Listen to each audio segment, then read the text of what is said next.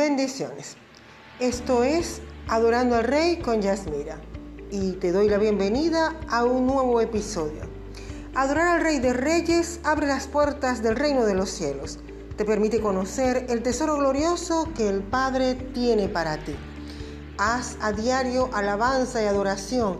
Llena el trono de gloria con tu adoración y verás cuán grandes tesoros te revelará el Señor a tu vida. En este episodio que he titulado ¿Qué es lo que te diferencia? Quiero hablarte con respecto a tres cosas. La capacidad, la motivación y la actitud. La capacidad es lo que le permite o lo que te permite hacer algo. Es aquello a lo cual tú estás capacitado para hacer.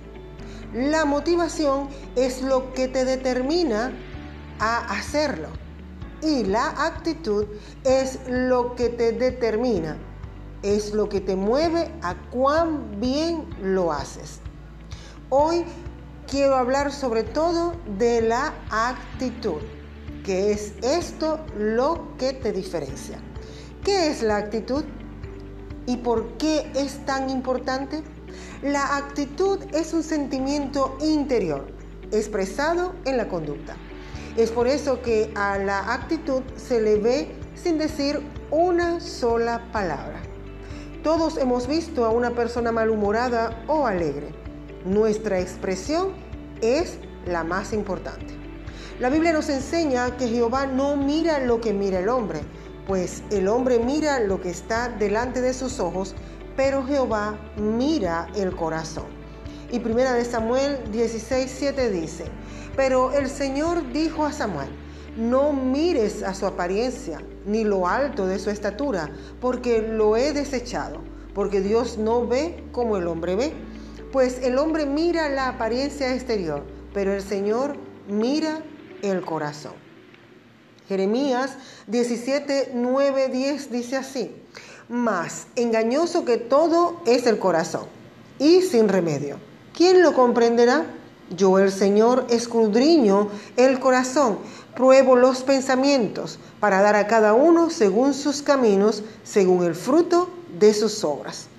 Gloria a Dios que Él escudriña nuestro corazón, que Él prueba nuestros, pensamientos, porque el corazón dice y sin remedio, o sea, es engañoso. Hay cosas que pueden estar dentro de nuestro corazón que si no lo sabemos bien nos pueden hacer fallar. Estas declaraciones expresan nuestra incapacidad para saber con seguridad cuáles son las emociones que hay dentro de alguien o dentro del prójimo. Pero pese que no podemos juzgar a otros por sus expresiones interiores, muchas veces las manifestaciones exteriores son una ventana del alma. Porque seguro que si una persona te da una mala mirada, una mala respuesta, ¿vas a pensar que está cantando en su interior? No, ¿verdad? Ya tú sabes más o menos lo que hay en su corazón. Ahora bien, ¿por qué es tan importante la actitud o me caracteriza o me diferencia de alguien? Primero, nuestra actitud determina nuestro enfoque de la vida. ¿Qué estamos haciendo y por qué? El apóstol Pablo tenía un terrible pasado que tenía que superar y sin embargo le dijo a Timoteo que él era el primero de los pecadores, pero él no se quedó así. Él prosiguió, ha sido por Jesucristo. Y esto lo vemos en Filipenses 3, del 13 al 14. Hermanos, yo mismo no considero haberlo ya alcanzado, pero una cosa hago, olvidando lo que queda atrás y extendiéndome a lo que está delante, prosigo hacia la meta para obtener el premio del supremo llamamiento de Dios en Cristo Jesús. Somos individualmente responsables por la visión que tengamos de la vida. Pablo tenía un pasado fuerte, difícil, Pero cuando a él se le apareció la divina providencia, cuando él tuvo ese encuentro con Jesucristo, su actitud y todo lo que era en él cambió. Él decidió tomar, asirse de ese supremo llamamiento y seguir a Cristo hasta el final de esos días. Entonces fue su decisión el cómo lo iba a hacer, la actitud que él iba a tener de ahora en adelante, cuando su vida completamente cambió. Gálatas 6:7 dice, no se dejen engañar, de Dios nadie se burla, pues todo lo que el hombre siembre, eso también segará nuestra actitud y nuestra acción hacia la vida determina lo que sucede. Número 3, o número 2, perdón, nuestra actitud determina nuestra relación con la gente. Mateo 7, 12. Por eso, todo cuanto quieran que los hombres le hagan, así también hagan ustedes con ellos, porque esta es la ley y los profetas. Mi actitud determina mi relación, pero yo tengo que decidirlo. Llevar esto a cabo, que así como quiero que me traten, tratar y tener relaciones con los demás. Número 3. Casi siempre nuestra actitud es la única diferencia que hay entre el éxito y el fracaso. Número 4 la actitud que tengamos al comenzar una tarea afectará su resultado más que cualquier cosa. Podemos ver muchos ejemplos en la palabra de cuando ellos comenzaron y tuvieron una buena actitud y culminaron muy bien. Número 5. Nuestra actitud puede convertir nuestros problemas en bendiciones. ¿Cuál es la diferencia entre un obstáculo y una oportunidad? Nuestra actitud hacia él. Toda oportunidad tiene una dificultad y toda dificultad tiene una oportunidad. La vida puede ser semejante a una piedra de afilar. Si acaba contigo o, le, te pule, depende del material con que estás hecho. Todo depende de cómo tú lo mires y la decisión que puedas tomar delante de cualquier circunstancia adversa que puedas estar viviendo. Número 6. Nuestra actitud puede darnos común perspectiva positiva. El futuro no solamente parece brillante cuando la actitud es correcta, sino que también el presente es mucho más placentero. La persona positiva entiende que el viaje es tan agradable como el lugar de destino. Y aquí en este punto quiero acotar que una cosa es tener una actitud positiva y otra es tener fe. La fe es algo sobrenatural.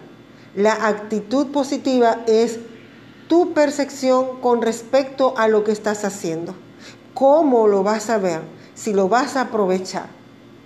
Porque a veces tendemos a, confundir el término pensamientos positivos, actitud positiva, con la fe. La fe es un don de Dios y es algo sobrenatural, que solamente lo logramos en Cristo Jesús, cuando estamos en Cristo Jesús. La fe mueve montañas. La fe me hace esperar lo inexplicable, lo milagroso. La actitud positiva me ayuda en mi andar diario, en lo que yo estoy haciendo, en lo que yo estoy viviendo. Nuestra actitud no es automática, no automáticamente no va a llegar por el solo hecho de que seamos cristianos el que yo me haya convertido, el que yo sea ahora del pueblo de Dios, no quiere decir que automáticamente yo voy a tener una actitud buena ante la vida, una actitud positiva ante las circunstancias. Conozco muchos hermanos en Cristo que tienen una actitud negativa pesimista. Por eso hice la acotación de que no todo no, no tiene o no se confunde con la fe. Pero la actitud yo tengo que cultivarla y no todo el que está en el pueblo de Dios tiene una actitud positiva. Quiero leerles lo que dice Lucas 15 del 11 al 31 y dice la palabra así. También dijo, un hombre tenía dos hijos y el menor de ellos dijo a su padre, dame la parte de los bienes que me corresponde y les repartió los bienes. No muchos días después, juntándolo todo el hijo menor, se fue lejos a una provincia apartada y allí desperdició sus bienes viviendo perdidamente. Y cuando todo lo hubo malgastado, vino una gran hambre en aquella provincia y comenzó a faltarle. Y fue y se arrimó a uno de los ciudadanos de aquella tierra, el cual le envió a su hacienda para que apacentase cerdos. Y deseaba llenar su vientre de las algarrobas que comían los cerdos, pero nadie le daba. Y volviendo en sí, dijo, ¿cuántos jornaleros en casa de mi padre tienen abundancia de pan y yo aquí perezco de hambre? Me levantaré e iré a mi padre y le diré, Padre, he pecado contra el cielo y contra ti. Ya no soy digno de ser llamado tu hijo. Hazme como a uno de tus jornaleros. Y levantándose, vino a su padre, y cuando aún estaba lejos, lo vio su padre y fue movido a misericordia, y corrió y se echó sobre su cuello y le besó. Y el hijo le dijo, Padre, he pecado contra el cielo y contra ti, y ya no soy digno de ser llamado tu hijo. Pero el padre dijo a sus siervos, sacad el mejor vestido y vestidle, y poned un anillo en su mano, calzado en sus pies, y traed el becerro gordo y matadlo, y comamos y hagamos fiesta. Porque este mi hijo muerto era, y ha revivido, se había perdido y es hallado. Y comenzaron a regocijarse. Y su hijo mayor estaba en el campo, y cuando vino, y llegó cerca de la casa, oyó la música y las danzas. Y llamando a uno de los criados le preguntó qué era aquello. Él le dijo, tu hermano ha venido y tu padre ha hecho matar el becerro gordo por haberle recibido bueno y sano. Entonces se enojó y no quería entrar. Salió por tanto su padre y le rogaba que entrase. Mas él, Respondiendo, dijo al padre, He aquí tantos años te sirvo, no habiéndote desobedecido jamás, y nunca me has dado ni un cabrito para gozarme con mis amigos. Pero cuando vino este tu hijo, que ha consumido tus bienes con rameras, has hecho matar para él el becerro gordo.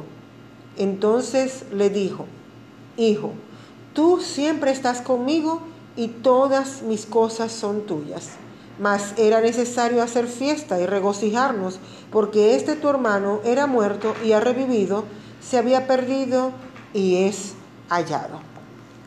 Este pasaje bíblico muy conocido es especial para poder recalcar lo que es tener una buena actitud y que no todos los que están dentro del rebaño de Dios pueden tener una actitud adecuada. Como hablamos al principio, hay actitudes que están dentro del corazón y no se ven a piel, no se ven, como dice la palabra allí en Samuel, no se ven a simple vista, pero el Señor, el Padre de Gloria, las conoce. En este episodio en estos versos, que es un ejemplo en la palabra del hijo pródigo, el hermano mayor decidió quedarse con su padre. Él decidió quedarse allí y no reclamó su herencia, pero él tenía actitudes erróneas que salieron a flote cuando fue tocado y fue removido por la llegada de su hermano.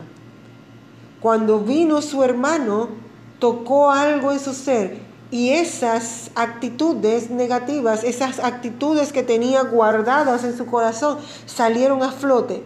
Y esas actitudes en él lo dejaron afuera de la casa del Padre, fuera de la presencia de Dios. Tenemos que cuidar de no tener actitudes escondidas, raíces de amargura en nuestro corazón que puedan dejarnos afuera y perder aquello por lo cual Cristo fue a la cruz del Calvario. Él tuvo sentimientos de importancia propia, luego un sentimiento de autocompasión. Acá vemos dos tipos de pecados, representados en el hermano menor, que es la carne, y en el hermano mayor, que es el pecado del espíritu, guardados en su corazón. Cuando termina la historia, como les dije ahorita, el hermano mayor termina afuera, termina fuera de la presencia de Dios. Es importante que nosotros tengamos actitudes correctas, actitudes que nos hagan y nos marquen la diferencia. Vamos un momento a Filipenses 2 del 3 al 8 y dice, no hagan nada por egoísmo o por vanagloria, sino que con actitud humilde cada uno de ustedes considere al otro como más importante que a sí mismo, no buscando cada uno sus propios intereses, sino más bien los intereses de los demás.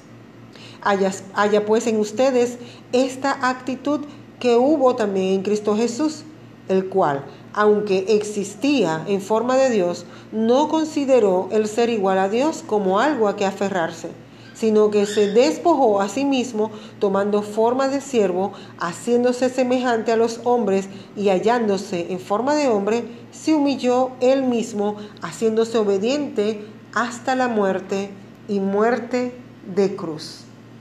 Aquí Pablo habla de las actitudes que debemos tener como cristianos. Actitudes como las de Cristo. Hacer las cosas por las razones correctas. Considerar a los demás como más importantes que uno mismo. Mirar el interés de los demás. Poseer la actitud de Cristo, que no estaba hambriento de poder sino que se despojó a sí mismo. Él demostró obediencia y cumplió el propósito de Dios. La actitud del hermano mayor tiene tres posibles resultados negativos. Es posible que para nosotros, para nosotros ocupar el lugar y el privilegio de un hermano, de un hijo y al mismo tiempo rehusar las obligaciones de un hermano. Yo no puedo ocupar una posición de hijo y al mismo tiempo negarme y rehusar ser hermano. Y ser hijo cuando hay otro hermano que está recibiendo bendición. Exteriormente él era correcto, este hermano mayor del hijo pródigo consciente, diligente y responsable, muy responsable, pero su actitud no era la adecuada. Es posible servir al Padre fielmente y sin embargo no estar en comunión con Él. Vemos el ejemplo en este hermano mayor. Él le sirvió al Padre y no sabía que todo lo que estaba allí era de Él no tenía comunión con el Padre. Si él hubiese conocido el corazón del Padre, él hubiese disfrutado de tomar algo del rebaño y gozarse porque el Padre no le hubiese dicho que no. Él más bien le recriminó. Yo nunca lo he hecho, nunca te he pedido nada. ¿Por qué no le pidió nada? En todo ese tiempo él no le pidió nada al Padre. Se ve allí una distancia que él estaba allí en casa del Padre, pero no tenía comunión con el Padre. No había una relación íntima con el Padre. Es posible ser el heredero de todo lo que posee nuestro Padre y sin embargo tener menos gozo y libertad que el que no tiene nada. El hermano menor llegó sin nada, lo había perdido todo y sin embargo él tenía más gozo que el hermano mayor que lo tenía todo. Tenía todo a su alcance, podía disfrutar de todo lo que era del Padre y no tenía gozo. Los criados en el pasaje estaban más gozosos que el mismo hijo. La actitud equivocada lo mantuvo afuera de la bendición, afuera del gozo y de la fiesta que el Padre estaba celebrando. Estaba lejos del corazón del Padre, del amor de su hermano y de la alegría de los criados. Las actitudes equivocadas en nuestra vida, en nuestro hogar, en nuestro trabajo, en el ministerio, bloquearán las bendiciones de Dios y nos harán vivir por debajo del potencial que Dios tiene para nosotros. Debemos dar un cambio a nuestras actitudes hacia Dios. No te faltan los recursos a Dios no le faltan los recursos y a nosotros no nos faltan los dones para hacer lo que Él nos ha mandado hacer. Si Él te llamó, Él te capacita. Si Él te llamó, eres hijo. Y si eres hijo, puedes entrar al gozo del Señor, ser revestido, como lo dice allí que Él vistió a su hijo menor, le puso un anillo calzado mató el cordero engordado y hizo fiesta. Así lo puedes lograr tú, pero tienes que tener una buena actitud. Si en estos momentos estás pasando por un momento de dificultad, por una circunstancia adversa, de enfermedad, de dolor, cambia tu actitud.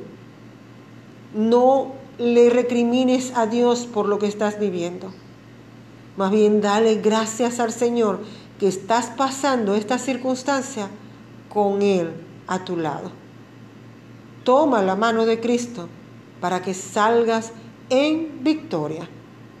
Y cuando cambies tu mirada y ya no mires la adversidad, tu dolor, sino que empieces a mirar el trono de gracia, ese dolor, esa adversidad va a empezar a menguar porque tu actitud determina tu bendición, determina tu éxito y lo que tú quieres obtener y lo que tú quieres alcanzar. Haz como Pablo, olvidando el pasado, pongo mi mirada hacia adelante para alcanzar el premio del supremo llamamiento. Haz como Cristo, que puesto sus ojos, puesto sus ojos en la consumación, alcanzó un nombre que es sobre todo nombre. Haz como nuestro Señor Jesucristo. Y para finalizar, no tengas miedo de adorar a Dios demasiado. El peligro está en adorarlo muy poco. Adora al Rey de Reyes. Adóralo todos los días. Recuerda que hoy tienes un día lleno de vida donde puedes decidir dar la gloria y la honra al único y sabio Dios.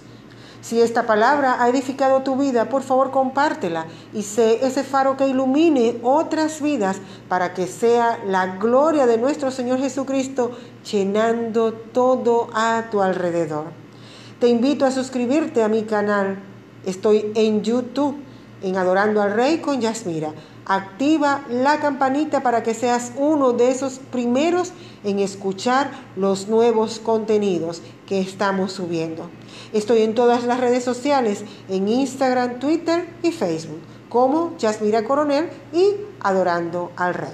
Y recuerda, comentar, compartir, pero sobre todo adorar. Adora al Rey de Reyes con todas tus fuerzas y con todo tu corazón. Y verás cómo se abren las ventanas de los cielos y derrama bendición hasta que sobreabunde. Hasta la próxima entrega, con amor, Yasmira.